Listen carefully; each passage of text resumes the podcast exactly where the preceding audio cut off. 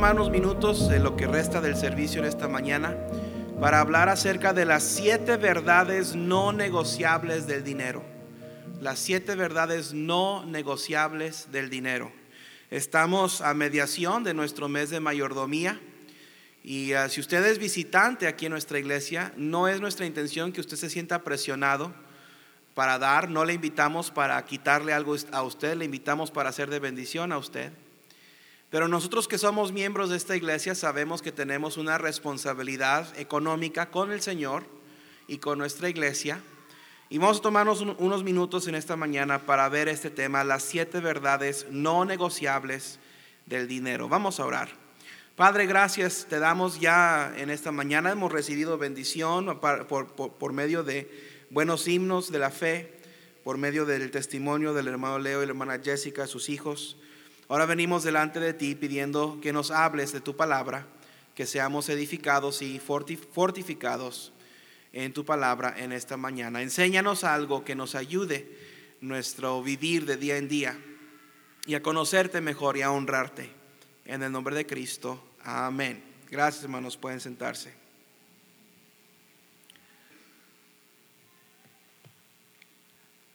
Cuando los constructores de un puente que cruza cerca de las cataratas de Niágara comenzaron su obra hace muchos, muchos años. El primer paso que tuvieron que tomar para lograr cruzar enormes cables de suspensión Ah, que suspenderían el puente, ah, cuando empezaron su obra se decidió primero usar un papalote. ¿Quiénes saben qué es un papalote? Una huila. Yo cuando éramos niños le decíamos huila. Y cruzaron primero con ese papalote un hilo. Y luego después usaron el hilo para cruzar una soga. Y luego con la soga cruzaron un mecate y luego con el mecate empezaron a cruzar los cables uno por uno, más grueso y más grueso. Años después, cuando pasaban por ahí los trenes enormes, los trenes más pesados, nadie habrá sospechado que todo eso empezó con un simple hilo de papalote. Y ese es un ejemplo fascinante que nos enseña que para hacer una gran obra tienes que empezar con algo pequeño. Tienes que mantenerlo sencillo. Esta es una de las grandes verdades de la Biblia. Sin embargo, nuestra naturaleza natural, nuestra naturaleza humana, es complicar las cosas básicas. Y quizás por eso hay iglesias que complican innecesariamente el asunto de las finanzas. Hacen gravoso lo que Dios estableció como algo simple, como algo gustoso, como algo de bendición. En cuanto al manejo del dinero, vamos a, empezar con algo simple. Nuestra meta es alcanzar a entender lo esencial, entender los principios básicos de Dios sobre, sobre los cuales podemos edificar algo fuerte. Las verdades eternas de Dios en cuanto al dinero son verdades no negociables. Son principios trascendentales que cada cristiano debe reconocer y respetar. La iglesia en las que estas verdades se enseñan son iglesias con ministerios fuertes. Las iglesias en donde se enseñan las verdades eh, financieras de Dios son iglesias que tienen ministerios expansivos. Y estas verdades son simples, pero no son sencillas. Entonces vamos a ver estas siete verdades no negociables del dinero. Número uno, verdad no negociable número uno, Dios es el dueño de todo. Hablamos de las cosas, hablamos de nuestras posesiones. como si fueran nuestras, cuando ese no es el hecho. Las escrituras nos enseñan muy claramente que nada es nuestro. Somos mayordomos, somos administradores de todo lo que es de Dios. De hecho, ni nosotros somos nuestros. En la palabra de Dios se hace una pregunta retórica. ¿No sabéis que no sois vuestros? Somos templos del Espíritu Santo. Hemos sido comprados por precio. Cuando el Señor Jesús murió en la cruz por nuestro pecado, cuando nosotros pusimos nuestra fe y nuestra confianza en Él, siendo pecadores y sin merecer la salvación, fuimos comprados por precio y ahora somos templo del Espíritu Santo. Somos mayordomos de lo que Dios nos, nos permite administrar en esta vida, de todo lo que Él ha puesto en nuestras manos pero que no es nuestro. Cuando, entre comillas, damos, en realidad lo que estamos haciendo es administrar lo que Dios ha puesto en nuestra confianza. Pero son sus recursos. Los, días en que vivimos, las posesiones que ocupamos, los hijos que criamos, las personas eh, que tenemos influencia, la casa en la que habitamos, las cosas que usamos, el dinero en nuestras cuentas, todo eso debe de reconocerse como pertenencia de alguien más, de Dios. Y todas estas cosas, posiblemente la más desafiante de administrar es el dinero. Martín Lutero dijo, se requieren tres conversiones. La del corazón, la de la mente y la de la bolsa. Pero quizás de estas tres, la conversión más difícil es la de la bolsa. Es que lo que hay que entender es que cuando recibimos a Cristo, esa fue una sola decisión. Recibimos a Cristo en un momento, en un instante, decidimos creer en Él. Esa fue la conversión más sencilla de la vida cristiana. Pero el decidir día en día y varias veces en día honrar a Dios con lo que Él ha puesto en nuestras manos ya no es tan sencillo. Un joven pastor de ovejas que se llamaba David escribió esto. De Jehová es la tierra y su plenitud, el mundo y los que en él habitan.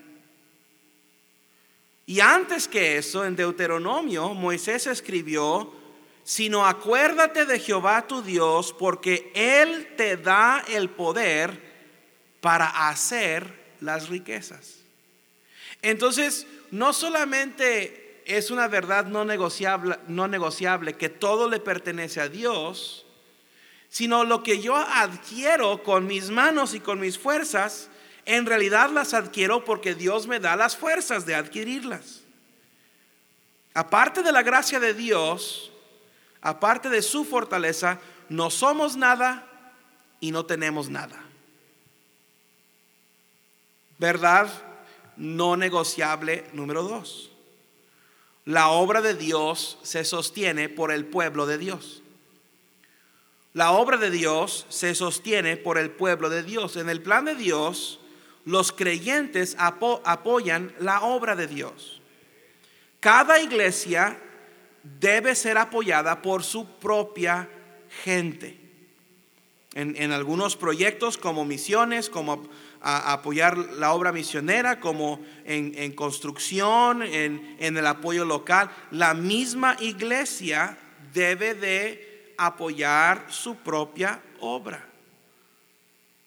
Y esto se logra con cuatro tipos de ofrenda, cuatro tipos de ofrenda para que nosotros apoyemos la obra de nuestra iglesia. Primero es el dar de manera regular. en que Dios dirige a su pueblo a dar de acuerdo a un patrón consistente y específico. Eso es el diezmo, el 10% de nuestros ingresos brutos o el total de nuestros frutos. Cada cristiano debe diezmar en su iglesia local, cada uno de nosotros. Debemos de diezmar en nuestra iglesia local. Segundo tipo de ofrenda que Dios usa para que el pueblo de Dios apoye la obra de Dios es el dar de manera responsiva, en la que Dios nos llama como creyentes a dar una proporción a su bendición, de su, bendición hacia nosotros. Esto es más allá del diezmo. Dios usa el término ofrenda. Las ofrendas son una proporción de la bendición de Dios. En otras palabras, Dios provee todo lo que necesitamos, más lo necesario para dar ofrendas.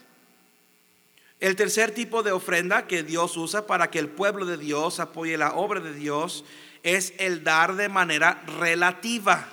El dar de manera relativa.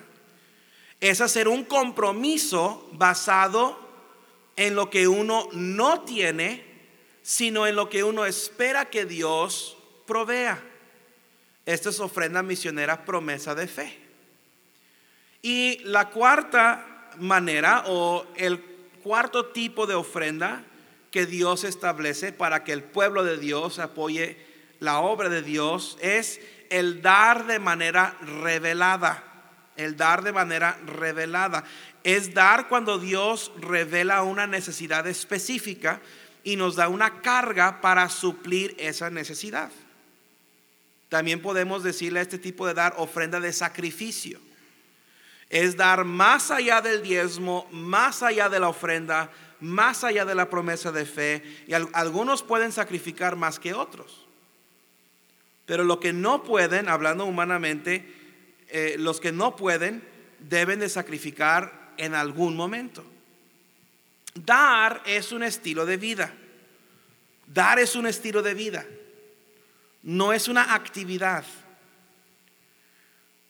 Mana de la mera personalidad de Dios. Dios es un ser dadivoso. en que siendo aún pecadores, Cristo murió por nosotros. Mas Dios muestra su amor para con nosotros en que siendo aún pecadores, Cristo murió por nosotros porque de tal manera amó Dios al mundo que ha dado a su Hijo unigénito. Entonces Dios es un ser dadivoso. Y si nosotros nos decimos ser cristianos, si decimos creer en Dios, debemos de imitar a Dios. Verdad no negociable número tres del dinero. Dios pedirá cuentas a cada persona. Dios pedirá cuentas a cada persona. El pensamiento más profundo, el pensamiento más importante que pueda tener un cristiano es que el Dios Todopoderoso pedirá cuentas personalmente por cada área de mi vida. Cada minuto desperdiciado, cada palabra ociosa cada pensamiento, cada, cada peso malgastado. Dios nos pedirá cuentas de todo. Primera de Corintios 4, 2 dice, ahora bien, se requiere de los administradores que cada uno sea hallado fiel. Verdad no negociable número 4. Es la voluntad de Dios que demos sabia y generosamente. Fíjese que Dios se deleita cuando damos con un corazón voluntario y gozoso. Y también Dios quiere que demos sabiamente. Dios quiere que hagamos inversiones de sus recursos. Recuerde que todo es de Dios. Y Dios quiere que lo que Él ha puesto en mis manos yo lo invierta sabiamente. Dios no quiere que yo malgaste lo que le pertenece a Él. Y como iglesia tenemos que buscar la voluntad de Dios al suplir una necesidad. Cuando haya una necesidad que, eh, y Dios toca su corazón para suplirla, hágase estas próximas preguntas. ¿Es una necesidad espiritual? ¿Va de acuerdo al propósito de Dios? ¿Agradará a Dios que yo supla esta necesidad?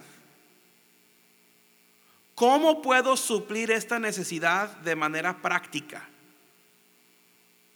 Cuando se presenta una necesidad en la iglesia, hermano, necesitamos seguir el liderazgo espiritual de la iglesia para suplir esa necesidad. Verdad no negociable número 5. Vamos avanzando. Amén. ¿Cuántos están contentos? Ok. Dios desea partes iguales de compromiso y contribución. Dios desea partes iguales de compromiso y contribución. Es una verdad fundamental de la mayordomía.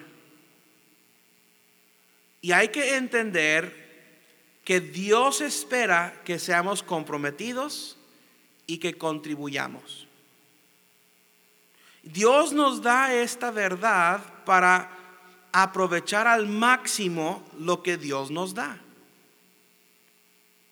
Una persona adinerada que da una ofrenda grande puede no darla como sacrificio.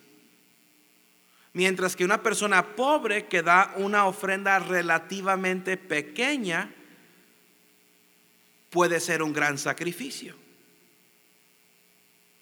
Para dar sacrificialmente uno debe de dar por necesidad, no por abundancia. Debemos de renunciar a algo. Sacrificar es perder algo útil. Ese es un sacrificio. Y uno no ha sacrificado a Dios si no ha tenido que tomar la decisión de perder algo útil para darle a Dios. El Señor Jesús enseñó esto en Marcos 12. Y vino una viuda pobre y echó dos blancas, o sea, un cuadrante. Entonces llamando a sus discípulos les dijo, de cierto os digo que esta viuda pobre echó más que todos los que han echado en el arca porque todos han echado de lo que les sobra, pero esta de su pobreza echó todo lo que tenía, todo su sustento. El verdadero sacrificio, hermanos, siempre resulta en un costo personal para el dador. Y Dios, de nuevo, desea partes iguales de compromiso y contribución. Verdad no negociable número 6 y ya se están checando el reloj a ver a qué horas van a ir por su pollo asado. Dios tiene como más responsables a aquellas personas a quienes se les ha dado más. Dios tiene como más responsables a aquellas personas a quienes se les ha dado más. Es importantísimo que como líderes en la iglesia, nosotros que somos líderes en la iglesia, entendamos esto. Como individuos, Dios nos ha dado una posición más alta. Nos ha dado una influencia más profunda. Estoy hablando a diáconos, estoy hablando a obreros, a maestros, a personas que están en el ministerio de tiempo completo. Es importante dirigir a la gente por ejemplo de generosidad y de sacrificio y de fidelidad. Hay un ejemplo en el liderazgo de la vida de David, no vamos a verlo eh, por completo, pero David públicamente guió al pueblo a dar para la obra del templo. David dio más allá de lo que ya había dado. David había dado y luego dio más allá de lo que había dado. Dice la palabra de Dios en, primera, primero de Crónicas 29 que David dio, dice, de sus tesoros especiales. Dio del tesoro que había reservado para él mismo. A lo mejor fue su retiro. Y como respuesta a lo que David hizo, los líderes del pueblo siguieron su ejemplo y dieron voluntariamente. Dice la palabra de Dios que trajeron oro, trajeron este, ah, plata, trajeron piedras preciosas, trajeron elementos preciosos. Y el resultado fue que la gente se regocijó dando con corazones agradecidos. Hermano, es un gozo dar. Pero por la mirada que tienen algunos de ustedes, creo que usted no lo ha descubierto. Es más bienaventurado dar que recibir. Pero Dios requiere más de nosotros los que Él ha puesto en posiciones públicas en la iglesia. Verdad no negociable número 7. Y se escuchó un suspiro colectivo. Dios bendice al dador en proporción a su medida de dar. Dios bendice al dador en proporción a su medida de dar. Dios no necesita nada. Dios no necesita nada. Sin embargo, misteriosamente, él quiere que nosotros crezcamos en la gracia dando a Él.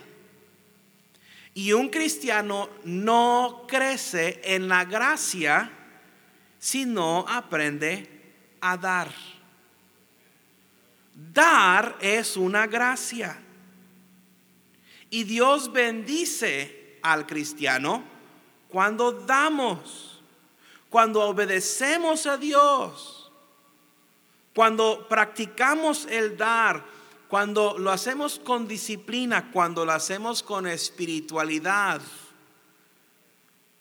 no por costumbre, no porque es que me lo pidieron, no porque es que tengo que cumplir, no porque es que si no lo hago, después me van a criticar. No es nada de eso, hermano. Cuando damos disciplinadamente, cuando damos eh, formando una buena costumbre, cuando damos espiritualmente, Dios nos bendice. Dios ama al dador alegre. Dice, cada uno de como propuso en su corazón. Ahora, lo primero, en conclusión, lo primero que quiero animarle a hacer es proponer en su corazón dar. Dar. Recuerde, lo que nosotros tenemos no es nuestro, es de Dios.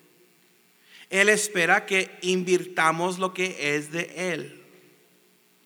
Entonces la palabra de Dios dice, cada uno dé como propuso en su corazón. Proponga dar, proponga en su corazón. Eso quiere decir tomar una decisión decisiva, proponerlo, dar, dice la palabra de Dios, no con tristeza. ¿A quién ama Dios? Al dador alegre. Entonces, al dar no debemos de dar con tristeza ni por necesidad. No damos pensando en que es que si yo doy, entonces Dios me va a dar a mí. No sabemos que eh, si damos, recibimos, porque la palabra de Dios dice, dad y se os dará. Pero no damos para que se nos dé. No por necesidad. Dar a Dios no es un programa de enriquecimiento personal. Dar a Dios eh, no es jugar a la lotería. De que si compro un boleto, a lo mejor me gano algo. No es así. Dios dice que debemos dar como hemos propuesto en nuestro corazón no con tristeza, no por, porque es algo que se me impone, porque es algo que tengo que hacer y porque si no me va a ir mal, no es eso.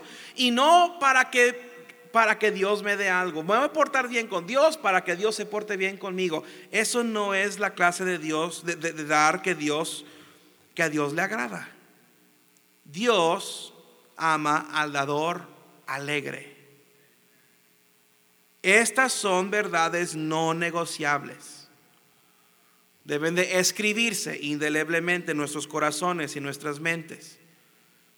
Dar a Dios y ser buenos administradores de lo que Él ha confiado en nuestras manos debe ser un estilo de vida.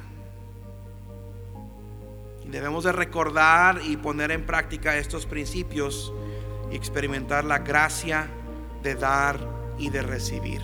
Cuando usted aprenda como cristiano la gran bendición que es dar y recibir, empezará a entender cómo Dios obra en su vida y cómo Dios le usará, no solamente bendiciéndole a usted, sino usándole a usted para ser de bendición a otros.